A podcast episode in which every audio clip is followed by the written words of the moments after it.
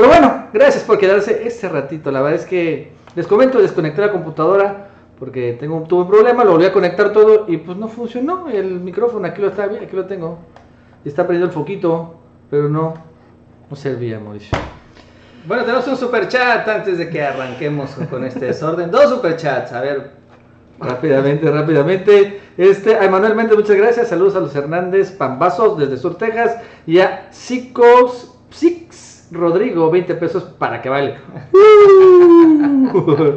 bueno, Gracias, gracias por el super chat. Gracias, gracias por quedarse aquí un ratito con nosotros. Ese Nacho tiene manos de estómago. Ya ven cómo no era yo que estaba descomponiendo el canal, solito se descompone todo lo de Nacho. Sí, la verdad es que lo siento, lo siento. Bueno, pues aquí estamos de todos modos. Ojalá se queden. Ves, se cayó un poquito, la es que las, las salidas se salieron. Bueno, díganle a sus amigos que regresen, ya nos escuchamos un poquito mejor. Bueno, que no vuelva a suceder, ojalá que no, pero pues esas cosas que realmente no, que esperé que finalmente se fuera el audio, porque pues aún así, ¿no? Pero bueno, este, para el debate con Rafita, quién sabe, no sé si ha convocado. Pero bueno, vamos a arrancar rápidamente con el tema del día de hoy. Finalmente algo muy importante que sucedió. En la mañana, bueno, que fue el día de ayer en la noche, acabando esta transmisión en vivo, Mauricio, este, salió un video, un video que se volvió viral de este, el senador Mario Delgado, el senador por Morena, que finalmente reveló algo, reveló la mansión de Ricardo Anaya en Atlanta. Durísimo el video, eh. Durísimo. La verdad es que son de esos. Si estamos hablando de los misiles contra Andrés Manuel, esto ya es como una especie de bomba atómica. Eso es como, eh, ¿cómo se decía? La, esta, la bomba, la Big Bomb, no sé cómo se llamaba, la de Estados Unidos. Ajá. Esa. Sí, la verdad es que estuvo durísimo el video de Mario Delgado porque reveló esto. La casa de Ricardo Anaya en Atlanta. Y la verdad es que es no una casa, es una mansión. Vamos a ver el video que subió Mario Delgado. Estamos en el exclusivo fraccionamiento Bishop's Lake, en Atlanta. Esta es la casa a la que Ricardo Anaya decidió venirse a vivir Eh, antes de que Ahí está la casa, Mauricio. ¿Cómo la ves? ¿Cómo la ves la casa? Pues ¡Su mecha! está bastante amplia. Y Vamos a verla. para los costos de vida en Estados Unidos también, ya sea rentado, sea suya, el predial allá es carísimo y esa casa debe estar pagando también una buena lana de predial. Pero mira, esta casonona, y aparte solo son Ricardo Anaya, la esposa y los dos chicos, ¿no? Los dos chavillos. Pero realmente, pues sí, es una mansión, ¿no? Allá en Atlanta, este no es cualquier suburbio, ¿no, Mauricio? Porque hay muchas casas en Estados Unidos que son de suburbio, son como que de un piso. Pero esta que vemos, esta no es así. No, no, esta es una residencia hecha y derecha, como debe de ser y para un aspirante presidencial. Claro, claro. Nada de andar viviendo en chocitas ahí para que te caiga el ice ahí con Donald Trump. No, no, no, no, no, no, no, nada de eso. Bueno, vamos a seguir viendo el video de Mario Delgado. que se le ocurriera ser candidato presidencial. Era la época dorada del Pacto por México. Mira, mira, oye, ve esto, Mauricio, este lago artificial. Uf, y recontra, uf. ¿No? Creo que hasta aquí tiene, fíjate, un embarcadero o algo así, ¿no? Pero bueno, este es un lago, ese es el- era, manito, me hubiera sido una casa, está hermoso. Como diputado federal, Anaya aprobaba las reformas de Peña Nieto, se vivía la fiesta grande de los moches y multiplicaba su fortuna con misteriosas inversiones. Resulta muy contradictorio que una persona que soñaba con vivir Vi, vi, visto. ¡Wow! La entrada de la casa, Mauricio. Y aquí vemos, ve, no es la mansión de Ricardo Anaya, pero seguramente es, es la Otras entrada. más, otras más. Sí. Pues es que ahí en esos fraccionamientos también tienen grandes terrenos, grandes áreas, porque allá estos suburbios así de gente Pudiente rica, de lana. no están las casas pegaditas, ¿no? Están separadas por un buen pedazo de terreno. a todo lujo en los Estados Unidos. Ahora Aquí, aquí, ¿viste aquí? Una- Aquí hay es una cancha. Una cancha, ¿no? De tenis también aquí lo que veo. a ser presidente de México. ¿Y dónde queda el compromiso Ve, ve esta residencia que también aquí está atrás, Mauricio, ¿no? ¡Wow! La verdad es que vivía en un super mega lugar allá en Atlanta. con el país? La Casa Blanca y la Casa de Atlanta pintan de cuerpo entero a Peña y a ¿Sería esta la casa también de Ricardo Anaya, pero vista por Pues él atrás? dice que es por atrás. Sí, pero mira, ve esta- Tiene una terracita ahí elevada, ¿no? Sí, es como una especie de kiosco que también por ahí que lo veo. Pues está gigantesca por lo que vemos. Ah, y pues con razón regresaba cada fin de semana para allá. Claro, sí, pues que no te vas a quedar aquí en México. ¡Plah! Naya. En el fondo son iguales, políticos ambiciosos y frívolos, Frívolos. que conciben al servicio público como un medio para enriquecerse. El PAN y el PRI Supongo que esta es también otra. Ah, la casa. Ah, sí, la misma casa. pero de otro ángulo. De otro ángulo, está del otro lado, atrás del otro lado. Aquí vemos el kiosquito que está por acá, ¿no? Vemos que finalmente, cómo sale, supongo que esta es como que la. Un la área común debe ser una Ajá, sala. una sala, sale el kiosquito, aquí agarran la borrachesca y después aquí ya se llegan por atrás. No manches, está gigantesca esta residencia. siempre han sido los mejores aliados, como en el gasolinazo o en la fallida estrategia de seguridad que tiene el país sumido en la violencia. Recuerda que el gran pacto que los une y los iguala es la corrupción.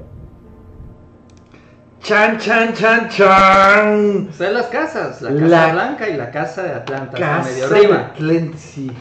Caray, fue un golpazo Ricardo Anaya y lo más interesante es que se lo da Morena. Mario Delgado que viaja allá a Atlanta, saca esta residencia, este, y bueno, finalmente, pues ¿qué puede decir Ricardo Anaya? Nada. Haber- se debe haber acercado, tocar la puerta, a ver si alguien le abría. Hubiera sido un poquito más intrépido si ya haces el Más youtuberesco, ¿no? Vea, haces el viaje hasta allá, así como que, así como le hacía este también Facundo que se mete ahí a, a las casas sin permiso. Pero no tanto meterse, pero sí cuando menos eh, estirar un poco la liga, ¿no? A ver qué se encontraba, a ver quién le respondía, a ver qué le decían, a ver si hablaba ahí con la encargada. No, pues es Mr. Anaya, es unacceptable allá en México. ok, thank you very much. Entonces, eh, pero pues de todos modos la información, ver la famosa casa de Ricardo Anaya, donde estuvo viviendo su familia como dos años, ¿no? Un año y medio, dos años, eh, y donde él viajaba todos los fines de semana, tomaba un vuelo de la Ciudad de México para allá a Atlanta y de ahí regresaba a seguir haciendo su trabajo, este que eh, pues le generaba grandes dividendos y que precisamente tuvo que él eh, pues dispersar, ¿no? A través de estos mecanismos de outsourcing. Eh, pero hay muchísimas cosas más. Ahorita vamos a seguir platicando de todo lo que pasó con Ricardo Anaya el día de hoy. Sí, la verdad es que, bueno, esto es que estoy buscando más ahorita, estoy googleando del Bishop's Legs, que es finalmente el fraccionamiento. La verdad es que no me encuentro, ¿no? Aquí en el Google, entro, entro a Atlanta, Bishop Lake Road. Bishop Lake Road, a ver qué aparece acá. Ah, bueno, vamos a ponerlo, a ver lo que estoy haciendo ahorita, intentando googlear, ahorita todo esto en tiempo real, ¿no? Aquí por lo ves el Bishop Lake, Debe por- ser ahí. ¿no? Vamos a ver dónde Ponle está la vista satelital. Aquí está, ¿no? La vista satelital. Y vamos a ver, finalmente, sí, es ese, ¿no? Finalmente que estamos viendo aquí, que ese es el lago artificial por lo que vemos. ¿Te acuerdas cuál era la... la... Uy, habría que ver cuál de todas. Sí. La verdad es que es muy difícil identificarlo ahí. Está junto al lago, obviamente, es una de esas que está por ahí, pero para saber cuál de todas es. Sí, está sí, difícil. está difícil. ¿No? Pero bueno, ahí está, porque sí, es Bishop Lake, que es finalmente este, el lago Bishop. Y bueno, pues está por ahí por la casa. ¿No será esta que está aquí, Mauricio? Que son tres. No, porque no tiene alberquita y acuérdate que la parte de atrás da al lago. Da al lago, sí es cierto, ¿no? ¿Será esta que tiene? No lo sé. Bueno, pero finalmente es esta parte, ¿no? De Atlanta. Y pues porque vemos realmente, pues por cuando menos satelitalmente, sí está bastante, bastante, pues exclusivo por lo pronto, ¿no, Mauricio? Pues era un buen lugar para vivir, yo creo que un poco frío para mi gusto, pero ahí decidieron asentarse los familiares y la esposa con los hijos de Ricardo Anaya. Pero bueno, eso no fue lo único. Eso fue ayer, como a las 10 más o menos, que lo reveló Mario Delgado. Pero el día de hoy, el propio Ricardo Anaya hizo un nuevo Anaya Bots. Que finalmente Ricardo Anaya es un personaje con valentía, Claro que sí. con raya la temeridad. Claro que sí. Enfrenta a sus agresores. Con carácter. Con carácter, como debe de ser. Él no se le arruga, como decimos. Sí, y es que el día de hoy subió el siguiente video Ricardo Anaya y lo vemos otra vez. Bueno, si ya pudo con un espía del CISEN, ¿cómo no va a poder con una turba ahí de gente molesta reclamando todo tipo de eh, acciones en el ámbito político? Y esto lo subió finalmente el día de hoy en la mañanita Ricardo Anaya. Y como realmente Anaya Bots, o sea, otra vez, este personaje valiente volvió a salir en las redes sociales. ¿Qué tal? ¿Cómo están? Les quiero platicar el último capítulo de la Guerra Sucia del PRI. Son las tres y media de la madrugada. Vengo llegando en vuelo de Alemania de la gira con Angela Merkel. Y... O sea, o sea, o sea, o sea, o sea, o sea, digo, digo, digo, pues, ¿no? O sea, no por de cualquier lado, me van de Alemania. Angela Merkel. Y casualmente, a las tres y media de la mañana, cuando salgo del aeropuerto, encuentro a un grupo de personas que me gritan, que me insultan, que me agreden con pancartas. Pues veo que son puras señoras, ¿no, Mauricio? ¿no? Sí, son señoras. Son señores ahí. Y dice corrupto. Cuando les pido Y son puras señoras. que se identifiquen, la mayoría de ellos se cubren la cara porque no quieren aparecer. Obviamente no es gente que esté en un aeropuerto a las tres y media de la mañana, está clarísimo. Los mandó el PRI a agredir. Es un capítulo más de la guerra sucia. Yo le vuelvo a exigir a la PGR, al presidente de la República, que saquen ya las manos del proceso electoral, que no traten de seguir engañando a la gente. Y a la gente le digo, por algo nos tienen miedo. No quieren que lleguemos porque saben que con nosotros sí se va a hacer justicia. Vamos a seguir adelante con fuerza, con determinación. A pesar de todas estas trampas, de todas estas mañas, vamos a ganar la elección el primero de julio y le vamos a dar a México el gobierno honesto y de resultados que México se merece. Muchas gracias. Ay, Anaya Bond otra vez. Pero mira, aquí hay una parte que me gustó de. Esta es tan inteligente y tan brillante, Ricardo Anaya. ¿Dónde estaba? Ahí está, ahí está. Ahí, está. ahí se está grabando, ¿te das cuenta, Mauricio? Ahí. Sí, sí, está él. Él está grabando aquí con su celular. Y le está diciendo algo a la otra persona que está viendo lo que está grabando. Ajá, Entonces, yo quisiera ver qué estuvo grabando Ricardo Anaya aquí, porque está haciendo una especie de testimonio diciendo algo. Porque este video no lo subió, donde está realmente grabándose él mismo en el momento en que están los abucheos de Ricardo Anaya a las tres y media. Y habría mañana. que ver porque no hay audio. No sabemos si le están abucheando o qué le están diciendo. Ajá, no, no sabemos. Sí, cierto, no, o no si hubo nada audio. más están así parados. Porque tampoco veo a la gente así ya moviendo la boca, ¿no?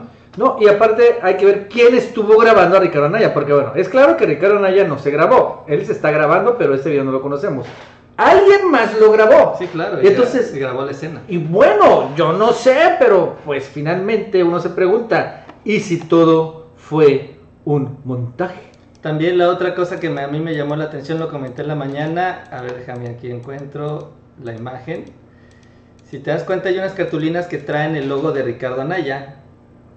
Corrupto nadie dice. No, Sí. traen el logo. Ah, o sea, cuando tú haces una cartulina, no te pones a dibujar el logo de la persona Sí. que le vas a mentar la Aquí madre, dice, ¿no? aquí dice, Anaya el logo explica tu riqueza. Entonces, El logo de Anaya renuncia. es ¿no? como si agarraras y haces una cartulina contra Enrique Peña y haces un logo del gobierno de la República. Pues no, maestro, haces nada más las letritas y pones tu dibujito y tu propio logo en todo caso, si representas alguna la agrupación o qué ellos- sé yo. No agarras y pones a dibujarte o a recortar el logo de la persona. Es que también es tan burdo con este tipo de cosas que yo no sé después de lo del CISEN cómo se atreve a repetir la misma idea, ¿no? Y bueno, lo cierto más, es- de- y voy a ver si hasta es su letra en las pancartas. ¿no?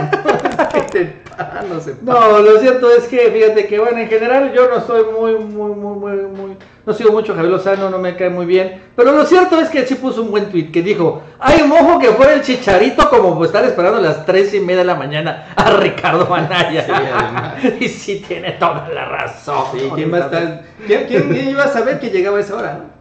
Pues sí, no sé, la verdad es que él, aparte de Ricardo Anaya, iba a seguir su gira internacional. Se iba a ir a Estados Unidos y creo que iba después a ir a Chile, ¿no? Entonces, pero la cortó. Creo que la cortó por el tema, obviamente, de la mansión de, la, de Atlanta, ¿no? Y también porque quería ir a la OEA, que es lo que dicen, porque ya es que los senadores panistas se han estado poniendo en contacto con la OEA para acusar al gobierno de México, pero ya se adelantó Claudia Ruiz Massieu y fue a visitar la OEA y llevó la carpeta de Anaya. Entonces, pues como que decir, oye, pues si ya me trajo y eres un corrupto, maestro. y además es más amigo de Claudia Ruiz Massieu porque fue la canciller mexicana. Sí, bueno, eso es cierto. Este, tiene razón, ¿no? Fue la canciller mexicana, ¿no? Claudia Ruiz Massieu. Y bueno, ahorita se es la- llama Almagro, no sé cómo se llama el de la OEA, y es amigo de ella, ¿no? Entonces aprovechó y le quemó el viaje. Así es. Y bueno, de todos modos los priistas pues se deslindaron obviamente. Hoy dijo Mitt lo siguiente, se inventó Anaya recibimiento en aeropuerto. Bueno, también nos salió bien suspicaz. Pero bueno, creo que en esto vamos a suponer que eh, haya sido un montaje del PRI, pero no sé, Mauricio, como que los priistas creo que están, tienen misiles más fuertes, ¿no? Tienen ojivas nucleares, están preparando, este, mm, obviamente a través del Departamento de Tesoro de Estados Unidos, lanzarse contra Ricardo Anaya. Obviamente, yo no sé si también algo tenga que ver que Mario Delgado haya tenido la información de Atlanta, ¿no? Podría haber alguna medio filtración del PRI a Morena, ¿no? Para fregarse a Anaya. Pero esto, esto la verdad es que no tuvo trascendencia, porque ni siquiera escuchamos los abucheos. No, Cuando pues- menos los hubiéramos escuchado y no los escuchamos, Porque ¿no? quién sabe si se los dieron. Igual estaban ahí, Anaya, Anaya. Le dijeron, no, tienen que gritar corrupto. Ah, corrupto, Anaya. No lo sé. Pero cierto es que esto hoy Ojalá alguien hubiera grabado desde fuera ese evento para que tuviéramos una visión de cómo realmente fue todo eso. Sí, esto hoy, hoy, hoy, hoy no generó ninguna nota. La nota que generó fue la de la mansión de Ricardo Anaya. Y bueno, yo creo que honestamente sí fue una especie de montaje, una especie de cortina de humo que se inventó Ricardo Anaya para pues competir con la mansión. Pero al final nadie, nadie peló este video. Y No, o o sea, sea, muy fue- absurdo. fue muy, muy absurdo, muy baboso, ¿no? La verdad es que no nada que ver. Y un poco como el otro montaje, ¿no? Y bueno, Anaya Mont vuelve a aparecer en la segunda parte, pero como siempre, las segundas partes después no son tan buenas como las originales. Pues es que ya te sabes el final. Bueno, este, ¿te acuerdas, Mauricio, de la guerra sucia de los spots de televisión? Entre el PAN con el PRI, el PRI con el PAN. que Ayer los vimos, que ayer también Meade sacó los dientes, mostró los dientes. Sí, pues, pues al final no van a pasarse por la televisión. No. Bajaron los spots, el INE, el del PAN contra MIT y también el del PRI contra Anaya. El dinero Desafortunadamente. tirado a la basura. Bueno, pues sí, porque se produjo esos spots, aunque lo cierto es que se pudieron pues, producir muy fácilmente, ¿no? Lo cierto es que no tienen como que mucha producción. Bueno, sí. Eh, Este, pero pues sí, al final bajaron los spots, no los vamos a poder ver, bueno, ya los vimos aquí en el Chapuzón obviamente, ahí están todavía, pero no se van a transmitir por televisión. Les dijo el INE que tienen que cambiar los spots en una franja de, no sé, 3, 72 horas algo así, pero no van a, no van, bajaron esos spots de guerra sucia. Bueno, algo que hiciera el Cuando INE menos. medio eh, bueno, ¿no? Respetó la ley, hizo que se respetara la ley. Así es. Eh, fíjate que hoy también sacan otro tema un poco más espinoso con lo de Ricardo Anaya. Una nota que yo había visto desde el lunes más o menos, pero que hoy la saca Salvador García Soto citando a otro columnista. Y es información que yo estaba tratando de confirmar que no había encontrado eh, un vínculo, cuando menos en una nota más en concreto. Y es la muerte de el abogado fiscal de Ricardo Anaya. El que se encargó de dispersar todo el dinero de los moches apareció suicidado, se suicidó el lunes. Y entonces ya eso es lo que empiezan a comentar en las columnas políticas y entonces todo el mundo, bueno, pues órale. Qué raro en este México y en el marco y el escenario de la corrupción de lo que estamos hablando, que tanto sabía el señor que acabó como acabó y quién fue el principal interesado, el propio Ricardo Naya o los pristas o alguien más o quién sabe qué pudo haber sucedido, pero el caso es que, relación o no, el señor está muerto. Y además también en la columna de Salvador García Soto habla de cómo fue la indicación de Enrique Peña, eso se me hace muy interesante, como que ya le tenían el ojo ahí a Ricardo Anaya diciendo, oye, este le gusta la lana, maestro, vamos a entrarle lana". claro. Entonces, cuando se está dando todo el marco de negociación del Pacto por México, le dice Enrique Peña Osorio Chong, eh, eh, eh, espérame maestro, no quiero que hables tú con Ricardo Anaya, porque él no necesita que le hablen bonito, quiere que le den su lana. Entonces, que vaya a Videgaray a negociar directamente con Ricardo Anaya para pasarle toda la lana. Y así fue como sucedió. Finalmente le dio la lana, tuvieron una muy buena relación política y consiguió Enrique Peña lo que quería, que era el voto del PAN, Anaya consiguió lo que quería, que era la lana, y todos felices y contentos, hasta donde dice también este Soto, hasta el discurso del cierre de, de pre-campaña, donde ya empieza a ser más duro en, sus, en su mensaje eh, este, Ricardo Anaya en contra Enrique Peña, y dice él, yo no sé, yo creo que eso viene desde otro lado, pero bueno, dice él que fue por ese discurso en donde Peña ya sintió que iba en serio el- la persecución contra él y que hasta se preocupó por la gaviota y su familia y demás. Hasta crees. Eso dice, Hasta bueno, crees. eso dice el columnista. Por eso te digo, yo no creo que sea de por ahí, pero bueno, le puso un poco de salsa a sus tacos.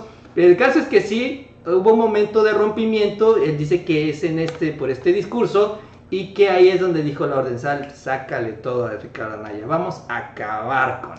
Sí, y lo están, la verdad, terminando, se lo están escabechando, lo están liquidando. Este, ahorita vamos a checar también cómo son los Google Trends, ¿no? Finalmente estamos viendo que desde a partir de febrero que le lanzaron a Ricardo Anaya la guerra sucia, lo cierto es que pues la gente no lo conocía y lo empezó a conocer, pero ponía Ricardo Anaya PGR, Ricardo Anaya lavado de dinero, Ricardo Anaya cárcel, ¿no? Y sí le empezó a pegar eso a Ricardo Anaya. Y veo muy, muy, pero muy, muy al PRI, muy alzado, ¿no? Muy, muy envalentonado para escabecharse a Ricardo Anaya a como el lugar. Y lo cierto es que de todos modos Anaya ha bajado a las encuestas un poco, pero no demasiado. Aún así todavía mí está en tercer lugar. Es que están bajando Los eh, dos. paralelo, o sea, los dos están bajando casi en la misma proporción, se están alejando del primer lugar y se están hundiendo, se están acabando de hundir los dos. Sí, y, eh, pero al final, mientras sigan, mm, sigan pegados, todavía el PRI va a insistir en darle a Ricardo Anaya. Y bueno, lo cierto es que, este, ¿te acuerdas que ayer Peña Nieto y bueno, Miguel Ángel Yunes hablaron sobre candidatos presidenciales, ¿no? Y bueno, ayer Peña Nieto habló sobre el perfil del que debía ser el próximo presidente. Y habló de un perfil, ¿no? De que ser honesto, esto y lo otro. Todo el mundo pensó, es José Antonio Meade. Pero ¿sabes quién dice? Bueno, ¿y qué tal sabes si soy yo? ¡Lo dijo López Obrador! Sí, es que sí, no se le pasa nada a Andrés Manuel. Vamos a ver lo que dijo. El gobernador y yo pensamos en un personaje distinto, se vale. Ayer el presidente Peña habló de cómo debe ser su sucesor en Los Pinos. Creo que el México de hoy demanda en quien habrá de representarle honradez, experiencia, honorabilidad, confianza y garantía de que llevará a México por un, por un rumbo de estabilidad y de orden. Esto es lo que yo pienso de quien debe llevar las riendas de esta nación. Y este 14 de marzo de gira en León, López Obrador dijo que podría ser él. ¿Se refería a usted? ¿A quién se refería? Pues no sé, no sé, este, a lo mejor sí, en una de esas. en una de esas. ¿Soy yo? Uno nunca sabe, ¿no? Uno nunca sabe. Y aparte lo cierto es que también el propio Miguel Ángel Yunes, tú sacaste un video, Mauricio, ¿no? Dijo mucha, Es que muchas sí, cosas raras también. Sí, es que Miguel Ángel, es que imagínate, mira, estamos hablando justamente del pleito entre el PRI y el PAN, ¿no? Y entonces estamos hablando del presidente del PRI y el gobernador del PAN, además un gobernador muy virulento como es Miguel Ángel Yunes. Es un hijo. Entonces empieza él a hablar primero de que él está en contra, de que, de- no, de- dice, nadie va a votar por quien empieza a mandar periodicazos, inventar noticias falsas en donde no las hay y empieza a decir mentiras, ¿no? Haciendo supone referencia a mí, ¿no? En que, contra de Ricardo que en contra de Ricardo Anaya. Y de ahí se lanza contra Andrés Manuel, porque pues también estaba Peña, tampoco se podía pasar de lanza teniendo ahí al presidente. No, pero aparte Yunes odia a Andrés Manuel, Y se lanza también contra Andrés Manuel, dice que el tigre es un tigre de papel, que ya él les dio una lección con esto de los maestros que eh, encerró primero en un camión, se los llevó con todo y camión ahí a un centro de retención, de ahí las estuvo ahí hasta que pagaron una multa y finalmente se fueron. Entonces habla, incluso subí el video de ese tema y es como una especie de decir, mira, aquí no me vayas a traer a tu tigre, Andrés Manuelito, aquí no me metas tus tigres. Y también dice, no, pues el único que puede dar perdón es, es Jesús, es Dios, y hasta que hasta donde yo sé, no se registró como candidato en el INE. Es que también... eh, ese va a ser un- una plaza muy difícil, Veracruz, muy, muy difícil con los problemas de inseguridad que además van a complicar todo el escenario y que se va a utilizar como una excusa de decir, ah, es que fue la inseguridad, no, no fui yo. Entonces, eh, pues es el mensaje que manda eh, Miguel Ángel Yunes. Yo creo que fue eh, también a sus adentros estaba Enrique Peña a ver qué estupidez me dice este cuate, ¿no? Porque también te digo, en el marco del enfrentamiento entre el PRI y el PAN, eh, se dio este evento público y no se guardaron las cosas. Yo creo que incluso Peña se sube al ring, responde por lo que dijo Miguel Ángel Yunes. Yo creo que él no quería hablar del tema electoral, pero tuvo que también salir a defender a su gallo, ¿no? Finalmente, porque sí le dio su golpecito ahí Miguel Ángel Yunes, ¿eh? Sí, aparte, eh, es que la verdad es que esto está escalando realmente el conflicto entre el PRI Sí, y el no. PAN, más, más de lo normal, más de lo que uno podría aceptar. Uno dice, es que la mafia están juntos. Bueno, sí, podrían, estar, podrían ser muy hermanos, pero ya se están peleando. La verdad Están es que empezando a cruzar fuertes. la línea de la que ya no hay retorno. pues. Sí, ya aparte de las acciones personales, ¿no? O sea, ya no, no es fácil cuando se metes con las esposas y todo esto, pues también la mafia tienen códigos y los están rompiendo. Bueno, hoy sin embargo, los priistas tenían que dar la nota. Y obviamente la nota negativa. Digo, es que uno dice, bueno, está bien Anaya, corrupto, la mansión, esto, Anaya Bond. Pero ¿qué sucedió hoy?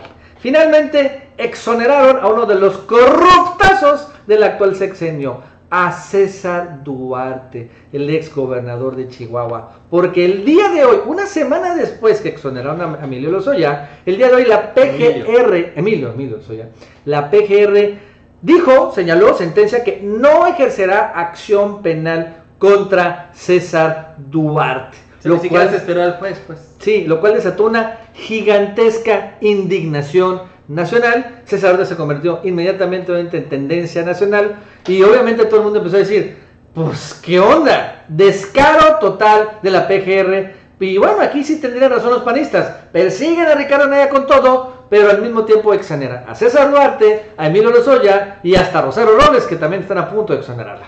Sí, todos van, todos van de salida, todos van para afuera y los que están adentro yo creo que también eh, los van a ir eh, dejando salir, ya no van a quedar ahí esqueletos en el closet.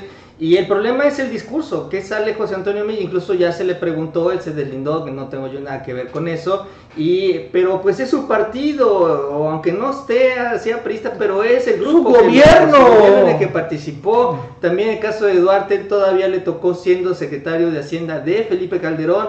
Eh, yo supongo que ahí es el gran favor de Enrique Peña Duarte, porque por algo lo está perdonando y por algo lo está manteniendo libre. No sé qué le debe Duarte, qué le debe Peña Duarte, pero es un favor muy grande para incurrir en este costo político justo en medio de las elecciones. Pero yo nada más te voy a decir algo, falta Estados Unidos, ¿eh? Falta ver qué dicen por allá y sobre todo qué van a decir una vez que termine el gobierno de Peña. Eh, pues la verdad es que de entrada César Duarte es eh, un símbolo actual de la corrupción. Javier Duarte y Beto Borges ya están en la cárcel. Ahora es César Duarte. Pero a diferencia de Beto Borges y Duarte, que bueno, cuando salieron de exgobernadores nos empezaron a casar, a ese Duarte se fue, está allí en, en El Paso, Texas, dice, ¿no? Incluso tiene sus propiedades allá. El propio Javier Corral lo ha revelado. Pero a ese señor no han ni expulsado del PRI. Y ahora ya lo PGR lo perdonó. Así que pues puede llegar Mauricio César Duarte como todo un héroe, como candidato igual, en- no lo, igual lo vemos ahí en las listas plurinominales de los priistas, pues no lo sé, en una de esas se cuela por ahí, porque sería también. pues es que Yo ya, que sería cínico, pero Pues- no sería sorpresa. pues ya está ahí Mauricio, Sí. y obviamente el que está muy enojado es el gobernador de Sí, claro, Chihuahua, que le sigue confiscando ya todos sus ranchos. ¿No? Medio Chihuahua es de Duarte. Sí, Javier, digo, Javier Corral. Y bueno, finalmente dio hoy una conferencia de prensa y dijo esto, ¿no? Que Peña está protegiendo a César Duarte, advierte a Javier Corral. Ah, será. Sí. Otros suspicaces. Esos panistas son bien suspicaces. ¿eh? Entonces, al final salió, obviamente, hubo, de todos modos, al margen de lo que diga Javier Corral, el actual gobernador de Chihuahua, hubo una gigantesca indignación nacional por este tema. De en serio, como la PGR sí persigue con todo a Ricardo Anaya, pero al mismo tiempo es impune contra otras cosas. Y peor, Mauricio, fue lo que sucedió con el exfiscal de la FEPADE, ¿te acuerdas? dirían, dirían los panistas, es amnistía. ¿eh? O hasta los pristas también. Es amnistía contra los delincuentes. en serio, pues sí. Indulto me ponen en el chat, pero como quieran ustedes decirle, pero. No, una cosa es amnistía, otra cosa es bueno, indulto. sí, también, pero. Indulto es cuando ya está sentenciado el caso, el caso Amnistía es es que ya no te van a perseguir. El caso es que está libre el señor. Y bueno, y lo que pasó también, finalmente la PGR le fue muy mal porque hoy el ex titular de la FEPADE, si viste esto, Mauricio? No, ese sí no lo Santiago. Nieto dio una entrevista al Wall Street Journal, que precisamente le ha dado últimamente muy fuerte a López Obrador, pero dice que intentó el gobierno federal callarlo con dinero y con chantaje.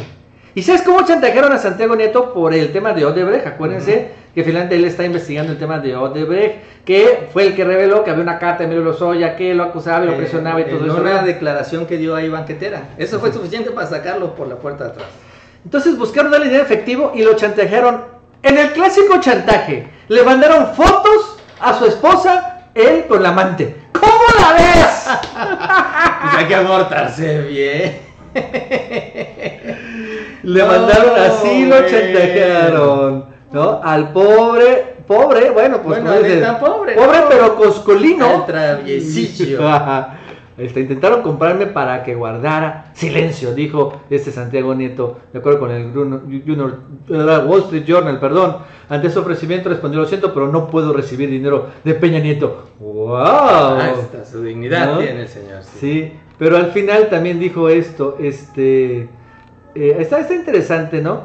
Eh, lo que dijo, eh, pero bueno, es un escándalo ahora sí también internacional y en una indignación también nacional. Ahora, la pregunta es, Mauricio, ¿será que eh, Denis Merker, Loret de Mola, será que Chumel Torres, Cayo de Hacha, digan ese tipo de cosas? Me pregunto yo. No, para ellos hay cosas más importantes como mentarle la madre a su audiencia, ¿no? Están ocupados en eso más que en, en estos temas. No, es que ahí te das cuenta quiénes son los protegidos, ¿no? O sea, César Duarte, te digo, a mí me queda la duda qué favor le debe Enrique Peña a Duarte para tener este privilegio entre todos los exgobernadores corruptos, porque es un privilegio. Y obviamente Emilio Lozoya, que es el problema de Lozoya no es tanto el compromiso con Lozoya, sino que esta red de corrupción toca directa y personalmente a Enrique Peña Nieto. Es una declaración que se tiene ahí guardado Lozoya. Y yo creo que así como amenazaron al fiscal, Lozoya fue con Peña y le dijo, pues si me metes al bote, yo voy a contar toda la historia de cómo te di el dinero a ti. Y entonces aquí te voy a esperar y voy a tenerte lista tu camita para que compartamos la celda los dos. Y por eso también Enrique Peña está protegiendo a Emilio Lozoya, porque así es como se ve esto, es la protección del sistema y a la vista de todos, que es lo más triste en este país, que lo estamos viendo, lo estamos entendiendo y aún así sigue sucediendo, nadie lo puede detener y sale José Antonio Mira a decir, ah, es que no está caminando el sistema anticorrupción, no es posible, ya tiene que funcionar y no es posible que los legisladores no se pongan a resolver esto cuando ve que su partido está protegiendo a toda la corrupción, toda la corrupción que se ha dado en los últimos años. Y bueno, algunas declaraciones, aquí ya tengo un resumen de lo más importante que dijo en esa entrevista con el Wall Street Journal. Dice, fui un fiscal molesto para el gobierno y me querían fuera. Bueno, lo cierto es que al final, porque al principio, obviamente bailó con Alfredo del Mazo y Peña Nieto y finalmente no hizo nada. Eso también hay que tenerlo claro, ¿no? Lo cierto es que este señor al final igual estaba parte del, del sistema y no sé qué pasó, hubo un problema diferendo y después lo sacaron fuera. Intentaron comprarme para que guardara silencio. Su esposa le dijo que le enviaron fotos anónimas de él con otra mujer. Eh, así como textos coquetos uh, entre él y otras mujeres. Terminó divorciándose. O sea, no solo estaba haciendo coscolino con la que le tomaron fotos, sino por lo que vemos también era de estos, ¿no? Pues que les gusta eh, coquetear por WhatsApp. ¿eh? ¡Ah, ojo! Sexting, Tengan cuidado, igual mandó el, el pack, el pack, ¿no? Les mandaron. El Pegasus, ¿no? No, pero el pack, bueno, sí, sí. Este mensaje de Telegram le mandaron. Un consejo. Pero además le, le costó su matrimonio. Toda este, esta Sí. estrategia le costó a él su matrimonio. Mensaje de Telegram. Un consejo, manténgase alejado de los problemas. Yo por Eh, eso no tengo Telegram. y se teme por su vida y la de sus dos hijas adolescentes. Y supongo que de las esposas. No, ¿por qué no? Pero bueno, al final, esto fue, pues, el. Es que así es el sistema, Nacho. Y estamos hablando, por ejemplo, te estaba platicando del abogado, ¿no? Sí, claro. Para acabar pronto. Pero, pero bueno, sí, o sea, de todos modos tienes razón, hay mucho misterio en torno a ese tema del suicidio de ese abogado, pero realmente no sabemos qué pasó en el tema. En cambio, aquí cuando menos, bueno, pues no a Sí. nadie ha suicidado al fiscal, pero lo interesante es que dio una entrevista a un medio norteamericano, Sí, ¿no? internacional, así es. Este, el Wall Street Journal, que además, otra cosa es que este medio se ha encargado de pegarle a López Obrador. Entonces la pregunta es, bueno, ¿quién está detrás de este medio del Wall Street Journal? No, pues porque no Sí, porque está... manejando notas pro. ¿Qué te gusta? ¿Pro priistas? ¿Pro panistas? Pues están anti López Obradoristas y ahorita también este le pega obviamente al- a la PGR y al PRI, ¿no? Sí, claro. No, no le pega tanto al PAN, así que será Anaya, podría ser, no sé. ¿Será los panistas que tienen Lo mejor que a mí me llama públicas? mucho la atención es que sigan utilizando tantos medios internacionales para meterlos al tema México. O sea, ya se están olvidando de los medios locales, de los medios de aquí, de- del país, y se están yendo con el Wall Street Journal, el New York Times, The Guardian, El País, eh, ¿cuál otro se me va? Pero no creo que son todos. Financial El Times. Financial Times también. Entonces, están recurriendo mucho a estos medios para mandarse los mensajes políticos más importantes. Eh, yo no sé por qué, pero así lo decidieron. Bueno, rápidamente, este, eh, unos superchats que se me acaban por ahí. Carlos Martín, muchas gracias. Y también a Roberto Gutiérrez. Muchas gracias por sus super, super chats. Que bueno, finalmente sí arrancamos con problemas técnicos, como que raro que suceda en este canal. Pero bueno, aquí estamos todavía. Micrófono, Al raro, que es el micrófono. La es que debo hacer unas pruebas antes de arrancar, pero siempre estamos al final así correteando la noticia, obviamente. Ya saben cómo somos todos finalmente. No, dejamos todo para el final. Pues sí, vamos a leer algunos mensajes, Mauricio, ¿cómo la ves? También, si quieren que hablemos de algo, pregúntanos por favor en el chat. Este, no claudiques, chapucero, muchas gracias Ángeles Lara, que invite a la mansión, supongo, a la mansión de Ricardo Anaya. Recuerden que habrá mucho ataque cibernético desde el extranjero orquestado por Washington para imponer a mí, dice Antonio BH. Pues no lo dudo. Al final debemos recordar que los gringos tienen a- trabajando a una empresa que se llama Cambridge Analytica, que precisamente se trata de esto, de bots, una, una red legión de bots. Señor comunista, saludos al Chapucero Today. Saludos al Chapuciro.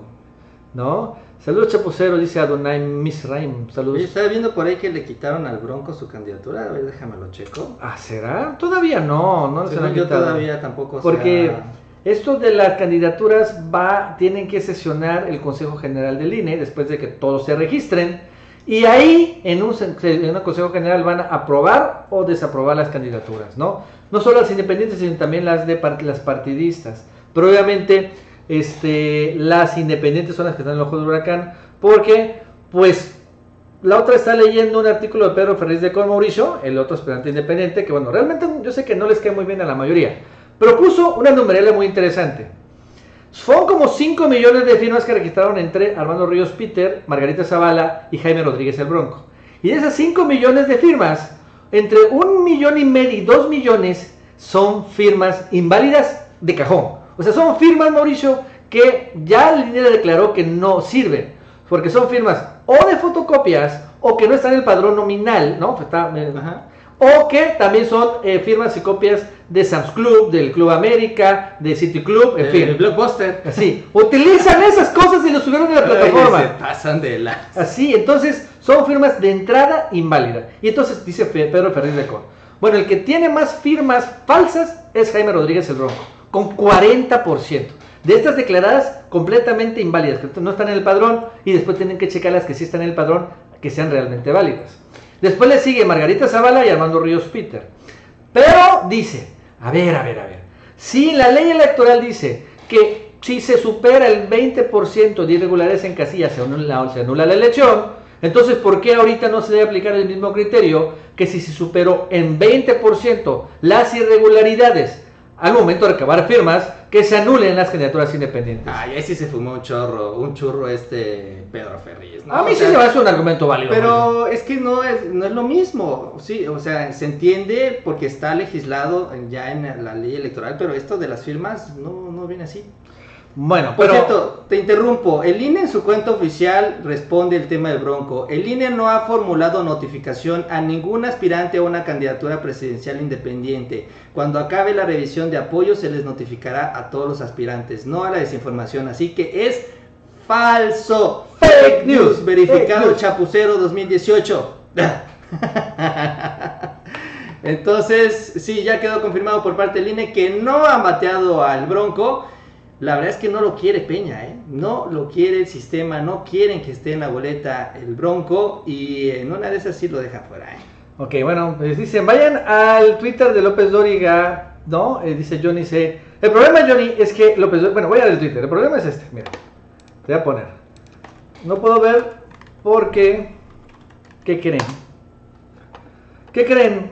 Que este señor me tiene bloqueado, así que no puedo ver el Twitter López Dóriga, así que por favor mándenme una captura de pantalla porque nada más flojera cambiar Entonces no puedo, se me tiene bloqueado lo López Dóriga. pierdes. Me pierdo las encuestas chayoteras de López Dóriga. Ese es el problema. La sigue sacando, no sé con qué intención. ya Pues- nadie las cree a estas alturas. Pues para que se bulen. ¿Y todavía sigue ganando MIT? ¿Todavía? sí, todavía sigue ganando. Ma- Imagínense, imagínense. Aunque ya Andrés Manuel es que luego lo ponía hasta el tercero o cuarto lugar, ya le compite en segundo. Pero sí, sigue ganando José Antonio Min. ¿Qué sabes del partido de fútbol entre México y Brasil que se pactó para el día de las elecciones? Víctor Valdovinos, no, no creo que sea eso cierto, porque además ya a esas alturas creo que ya van a estar en la segunda ronda, ¿no? Eh, y no se puede pactar un partido entre dos equipos porque no sabes cómo van a quedar. Ah, No, y- pero ya salió el calendario, Mauricio. Sí, y no, van a jugar el más, domingo. No va a haber partido de la selección el domingo. Van a jugar hasta, el, según yo, el martes, ¿no? El martes van a jugar. Si pasa a cuartos de final en, no sé, en una combinación por ahí, sí podrían Pero jugar. va a tocar contra Alemania. No sé con quién va a tocar, pero no, no, no, no puede tocar contra Alemania. Ah, no, la Alemania ronda, no. grupo, ¿va? Nos tocaría contra Brasil o contra uno de ellos, pero tampoco, ¿eh? Porque si no, Alemania podría estar contra Brasil y eso tampoco va a suceder. Entonces, este, no, no vamos a jugar el domingo. México no va a jugar el domingo y creo que ni el sábado, sino va a jugar hasta el martes siguiente. Entonces, no va a empatarse eh, a la- el partido el de fútbol con la elección. ¿no? Así que no hay bronca por ahí. Dice, lean los comentarios, cuando termine de pagar mi visa les mando dinero, dice Mariano Escobedo. Mauricio casi no habla. Bueno, sí, sí hablo. sí, sí, habla sí, sí. Sí, sí, sí. Mueve la boca, mueve Sí, la boca. Este, a ver, dice. A ver qué dice. Este, ¿qué onda, chapuceros? que saben de que la Suprema Corte le da el derecho a la policía de inspeccionar a cualquier ciudadano sin una orden de un juez? Campe sacó un video. Sí, es cierto. un- ese Sí, fue este tema. el día de ayer la Suprema Corte aprobó esta disposición de que sin orden judicial y si hay una flagrancia, o sea, que está en ese momento al, están persiguiendo, no vamos a poner al, al malo y se mete a una casa, o haya una sospecha fundada, que es lo que no me gusta, ya la sospecha fundada pues finalmente es una sospecha, entonces pueden entrar a cualquier domicilio o vehículo o propiedad o lo que sea a catear sin una orden judicial. O sea que de una u otra manera violan la constitución con esta disposición. Así que pues ya no es necesario realmente una orden de cateo porque si hay una sospecha fundada de que no sé, el abogado Ricardo Naya sea un lavador de dinero, entonces pueden entrar los policías a catearse una orden judicial. En la flagrancia no entendería, ¿no? Estás persiguiendo, ¿no? Al, Sí, al- es que se- al- al malo y se mete y se esconde. Bueno, ahí Sí, sí, entran, si no. Sí, sí. Pero la sospecha fundada, no, eso no lo entiendo y sí es una gravísima violación constitucional. Lo que pasa es que en un escenario ideal donde confiamos en la autoridad, en la policía y en los ministeriales, pues sería una buena medida porque luego eso lo aprovechan los delincuentes para escudarse y defenderse de ellos. Pero el problema es que no confiamos en las policías, en los ministeriales, en todos los elementos de seguridad y más bien ahí el temor de todos nosotros es que utilicen este argumento para pues seguir abusando del poder como muchas veces se ha reportado y ese es el verdadero miedo con esta nueva disposición que avaló ya la Suprema Corte de Justicia de la Nación. Entonces sí, es eh, preocupante por la realidad, la realidad eh, cotidiana y no tanto por la realidad institucional marcado por el esquema de leyes que es el que los rige, ¿no? Y en el que teoría pues todo debería de funcionar acorde a ellas, pero no es así. Entonces, ese es el verdadero temor, ¿no? Nos vamos un poquito mezclando como sería, eh, o relacionándolo como es el tema este de la seguridad nacional, donde pueden ya ellos eh, atender cualquier tema bajo el argumento de que es un riesgo de seguridad nacional. Bueno, aquí lo mismo, bajo el argumento de que están persiguiendo a alguien o están tratando de detener a, a un delincuente, pues van a hacer lo que toda la ley les permite hacer, ahora avalado con esto la Suprema Corte. Sí, ahí está, mira, es, la Suprema Corte declaró que es constitucional. ¿Cómo puede ser constitucional? Que los cuerpos policíacos lleven a cabo revisiones de personas y vehículos sin contar con mandamientos judiciales. Es esta parte, ¿no? Finalmente, esto es lo más importante de esta, pues a mí se me hace realmente una barbaridad lo que aprobó la Suprema Corte de Justicia de la Nación. Y el día de ayer lo cierto es que un, un, un juez, ¿no? Arturo Saldívar, se viralizó finalmente el argumento en contra de este juez. Y bueno, vale la pena escuchar lo que dijo este juez porque pues es interesante finalmente su argumentación y votó en contra.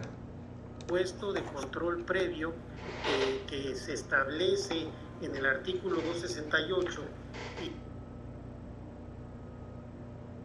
que se avala en el proyecto no se compadece con la Constitución y se puede prestar a múltiples inconvenientes prácticos, como es que la policía, so pretexto de que está investigando un delito, pueda llevar a cabo revisiones o inspecciones en una persona eh, sin que eh, se pueda, haya una sospecha razonable de que está cometiendo un ilícito, simplemente porque tiene una sospecha razonable de que esta persona lleva adherido qué o por qué o a cuentas de qué.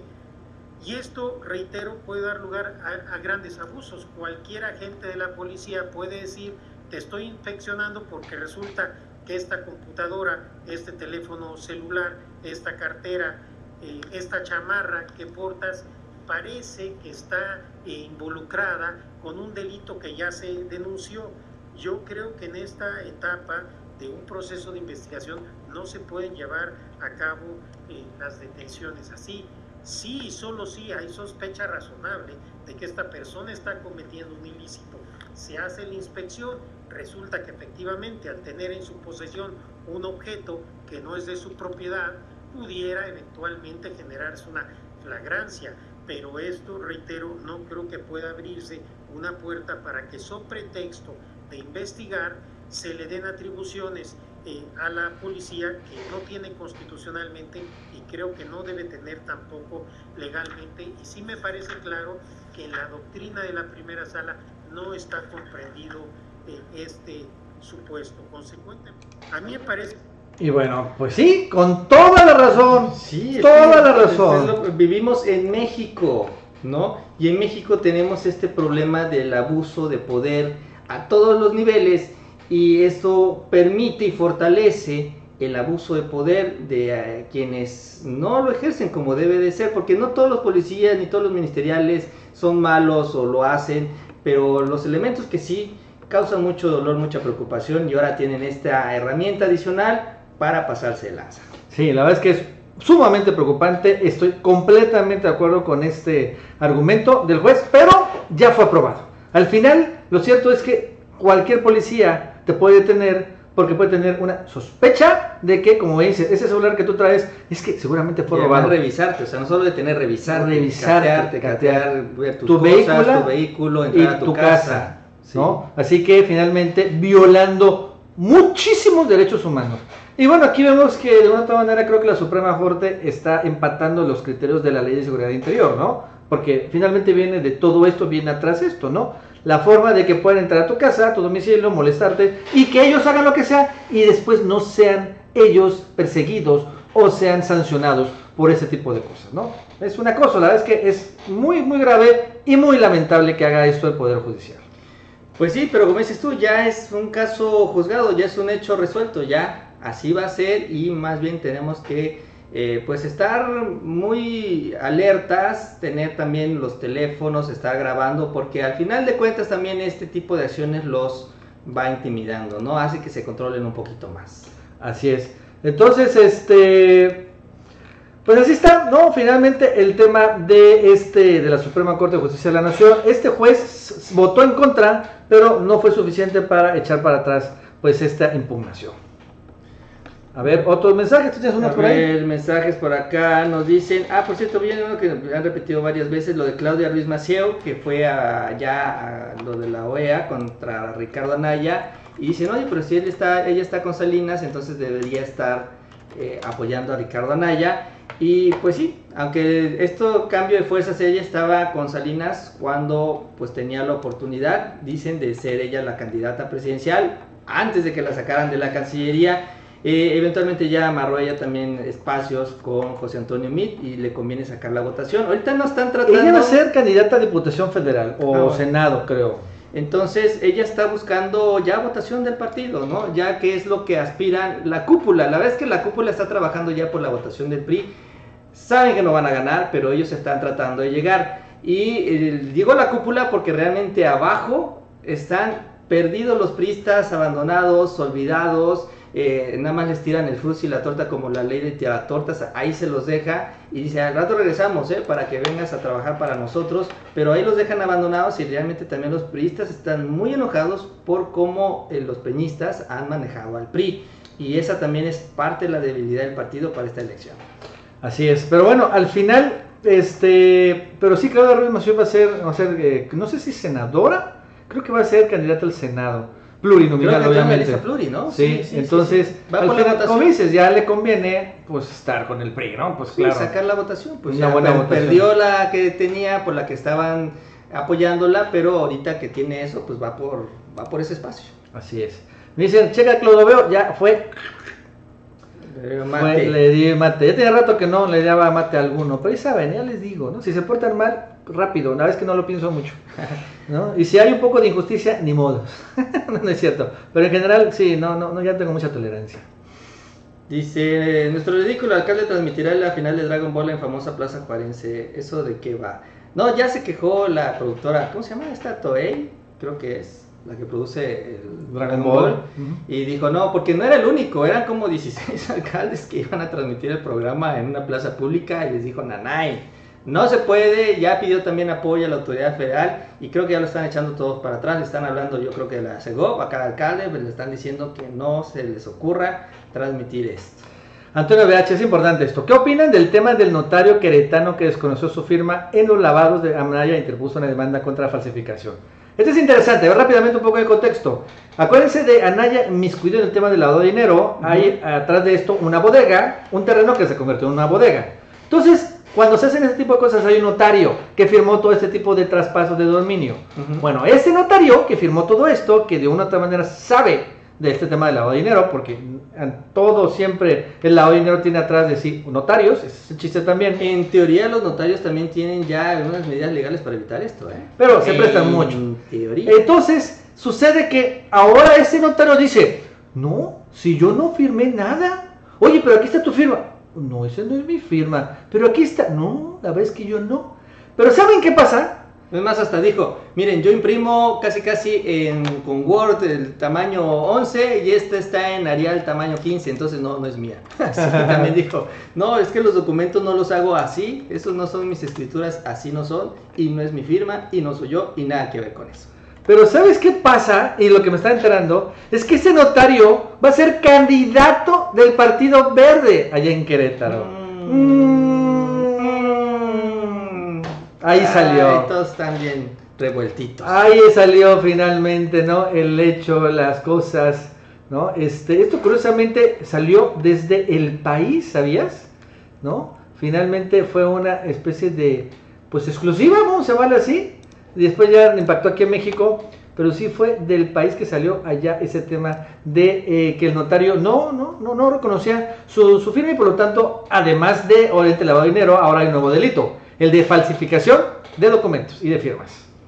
Sí, porque él ya presentó la contrademanda, ¿no? Cuando sale y dice que no es su firma, pues obviamente para sustentar sus dichos presenta la demanda, ¿no? Así es.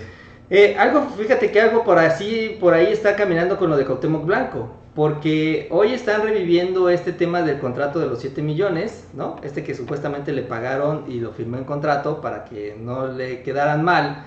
Y entonces era un, caso, estuve checando las notas que en 2016 incluso ya había un perito de la fiscalía que lo hizo firmar 30 veces a Cotemo Blanco para que tuviera 30 muestras distintas y falló y reconoció que no era su firma. Entonces Cotemo Blanco hace lo mismo, demanda a esta gente del Partido Socialdemócrata por quererlo meter en este tema del contrato. Y resulta que ahora ayer como el señor está preocupado por la demanda de Cotemoc Blanco consiguió otro perito donde dice que sí es su firma aunque el de la fiscalía había dicho que no, pero que ah, resulta que este perito dice que sí, y entonces que siempre sí lo va a demandar, y que la demanda de él no va a caminar, y, ah, ya siguen con el mismo, tema, ¿no? Sí, pero bueno, cuando vemos Temo Blanco se registró como candidato, ¿no? de Morena, de Encuentro Social y del PT. Y bueno, pues sigue su candidatura caminando. Hoy, por cierto, rápidamente, el día de ayer, Massive Caller, esta encuestadora, subió nuevas encuestas semanales, que hace semanalmente él le encuentras a candidato a gobernador y está más o menos todo igual, excepto en dos, que finalmente dicen que ya en Puebla y en Veracruz va arriba el PAN de Morena. Algo que realmente no lo creo. Yo creo que esta encuesta más circular ya se está empezando a empanizar bastante. Curiosamente No. con Yunes y Gali, ¿no? Sí, entonces, eh, y, aparte, cuando vemos la encuesta de Matthew Kohler, también la distancia entre López Obrador y Anaya es menor, es así chiquita, tiene como 8 puntos nada más. Entonces, como que veo que se está medio empanizar. Pero aún así, eh, en términos generales, el PRI no gana ninguna gubernatura. Y bueno, pues el Morena ganaría pues todas las gubernaturas, Tabasco, Ciudad de México, Morelos, eh, Chiapas, ¿no? Y bueno, Jalisco, Movimiento Ciudadano. Interesante en Jalisco es que este Carlos Lomelí, que está en cuarto lugar en las encuestas, ahora está en segundo lugar en las encuestas. Todavía lejos de Enrique Alfaro, pero ya está creciendo en las encuestas. El candidato de Morena, al que le iban o le van a sacar un misilazo, pero está creciendo. Poco a poco, es interesante, ¿no? Y mientras todos los parece que candidatos... tiene el número number 2 de Alfaro, está ahí apoyándolo. Sí, pues ya está creciendo en esta encuesta. Y bueno, la otra novedad es en serio que supuestamente ya Marta, Erika, Marta Patricia, ¿cómo se llama? La esposa de Moreno Valle va ganando la Barbosa. Erika. Y que el, Patricia. el hijo de Yunes le va ganando a López, al, al a Cuitlao García en Veracruz. Yo no entiendo eso, ¿por qué la gente va a votar por el hijo de Yunes? Sí, bueno, pero, eh, mira, finalmente es una encuesta que digo está muy empanizada. No, no entiendo, pero aún así debe tener una base, un voto ahí firme. Ok. Que es parte de la estructura del gobierno también. Así es. Pero bueno, esas finalmente son las noticias del día de hoy. Hoy, por cierto, rápidamente para acabar, esta es muy buena. Este, ya también se ha actualizado las, el sitio de apuestas de predict.it de López Obrador, ¿te acuerdas? Si quieres Sí. apostarle a López Obrador, este, cómo quieres que te vaya, cuánto vas a ganar, pues López Obrador, ah, bueno, bajó un poquito, estaba en 60. Aquí está un poco lo que se encuentra, ¿no? Finalmente, Obrador tiene un 54 centavos o puntos. Ric- Tenía en la mañana 60, bajó 6 centavitos. Curiosamente no sé dónde se fueron. Ricardo ahí está en Se 37. perdió, se los comió el fraude. Sí, la verdad es que estaba en 60 hace poquito. Sí, ahí aparece el 6. ¿no? Y bueno, Meet subió un puntito, dice. Este, pero bueno, ahí están los sitios de apuestas, como siguen finalmente Obrador encabezándolas y por todavía un muy buen margen. Muy buen margen. Ah, mira, puedes apostar por Osorio Chong. Todavía apuestan al cambio de candidato. Pero mira, ya en estas apuestas, ya Obrador está a punto de sacarle 20 puntos de Está ventaja muy lejos, a Anaya, está ¿eh? muy lejos y además van en caída Ricardo Anaya y José Antonio. No hay manera de que Meade pueda levantar. ¿eh? No veo, no veo ni cómo va a levantar y no veo también un final al pleito. ¿eh? No veo en qué momento se va a terminar. No veo que arranque las campañas y llegue el PRI y el PAN. Ah, ok, vamos a tirarnos, vamos contra Andrés Manuel. No, no lo veo tampoco. Eh, El único fin sería una investigación ya formal contra Ricardo Anaya, a su eventual detención o pues una especie de pausa que lo obligarían a hacer en la campaña. Eso es lo único, o su salida de la candidatura, no lo sé. Esa es la única manera en la que veo que este pleito entre el PRI y el PAN pueda terminar, porque ya para el arranque de la campaña, como lo decíamos, ya están cruzando ciertas líneas de las que ya no puedes tampoco detener todo esto que está caminando, ¿no? Pero de todos modos, Mauricio, mira, la verdad es que yo veo así los, los, los momios. Mira, de Meat, o sea, te cuesta 9 cen- 14 centavos comprar un bono, ¿no? Y si gana López, y si gana Meat, pues se va a dar un dólar, ¿no? Pero la es que ahí está, está muy fregado Meat, muy, muy fregado. Y Obrador muy, muy fuerte también las apuestas. Oye, ahí tengo una historia para que la investiguen y la lean. Se los voy a contar muy por porque la verdad es que también la leí muy rápido, pero es una historia de espionaje, así como estas de Jason Bourne y todo esto, de asesinatos, de intervenciones extranjeras en otros países. No es aquí en México, es entre Rusia y el Reino Unido, porque resulta que hace algunos días asesinaron a un ex espía ruso que estaba allá viviendo en el Reino Unido, lo mataron con un gas nervioso de procedencia rusa. Entonces, obviamente sale el gobierno del Reino Unido para acusar a los rusos, decir, oye, pues es que no inventes, eh, es un gas ruso y además era un espía que estaba declarando temas muy sensibles de los rusos. Y el caso es que Rusia también se queja y dice, no, no, ¿cómo puedes tú decir que soy yo nada más porque el gas es ruso, pero eso lo pueden conseguir en otro lado? El caso es que no acepta la responsabilidad y en el marco ahorita de todo este problema, eh, pues se muere también otro ex, otro asilado, otra persona que estaba recibiendo asilo de Rusia, un empresario que era muy cercano también, eh, no, no era un empresario, era un funcionario que era muy cercano a los grandes empresarios que rodean a Vladimir Putin, los que hacen los grandes negocios en Rusia, y el caso que también lo suicidaron. Y entonces ya como que fue la burbuja que reventó allá el Reino Unido y manda la fregada a todos los cónsules y a todos los diplomáticos de Rusia, rompen relaciones y entonces ya quedan fuera. Y entonces entra Donald Trump y el tema de Rex Tillerson, porque es lo que estaba viendo que al parecer el pleito de Rex Tillerson con Trump fue esto, que él, ya es que Trump apoya a los rusos, es amigo de los rusos, Vladimir Putin y demás, pero Rex Tillerson estaba apoyando al Reino Unido en esta acusación contra Rusia. ¿no? Entonces, cuando empiezan estos señalamientos, Rex Tillerson apoya y ¡pum! que lo corren, ¿no? Y dicen que lo corrió a través de Twitter y resulta que el vocero de la Secretaría de Estado le preguntan, eh, no, cuando empieza la, esta Sandra Huckabee, la vocera, dice, no, no, ya él le habían dicho, ya él sabía que lo iban a despedir, no fue despedido por Twitter, pero el vocero de la Secretaría de Estado dice, no, el señor no sabía, él venía a trabajar como cualquier otro día y ¡pum! Lo despidieron. Entonces su premio, por ser tan honesto, es que también Trump, ¡pum! despidió al vocero. Entonces también por eso lo despidió. Despidió a los dos el mismo día, ya es que te había dicho toda la ola de despidos antes de las 10 de la mañana. Bueno, fue justamente por eso. Entonces está muy interesante esta historia de espionaje, si les gusta todo esto, para que chequen la información. Y está también en nuestra sección de noticias internacionales. Excelente, Mauricio. Y bueno, pues ya recordarás un video de esto de Chapostel que se ve, está muy bueno. Bueno amigos y amigas, pues muchas gracias por seguirnos el día de hoy, ¿no? Ya miércoles con un poco de problemas técnicos, pero terminamos el programa. Al final, mañana, en la mañana, el Chapucero Today a las 11 de la mañana. 11 de la mañana ya está empezando a hacer. Este, que bueno, empezaste a las 9, estás a las 11. No, la verdad es que me da oportunidad de revisar la información y además preparar los videos para eh, poderlos ir sacando en el programa y yo creo que es mejor así. Bueno, y acuérdense que también ya tenemos nuestro podcast, ¿no? Este canal, esta transmisión en vivo se va a poner en podcast por si algún día no no escuchan, eh, eh, llegan tarde o bueno, no tienen muchos datos, pueden descargar el podcast y escucharlo ya finalmente pues en su vehículo o en otro lugar y ya de una manera mucho más fácil, ágil y barata también, ¿no? Entonces, pues que tengan una muy buena noche y nos vemos mañana a las 8 de la noche aquí en la transmisión en vivo del Chapucero. Buenas noches. Buenas noches.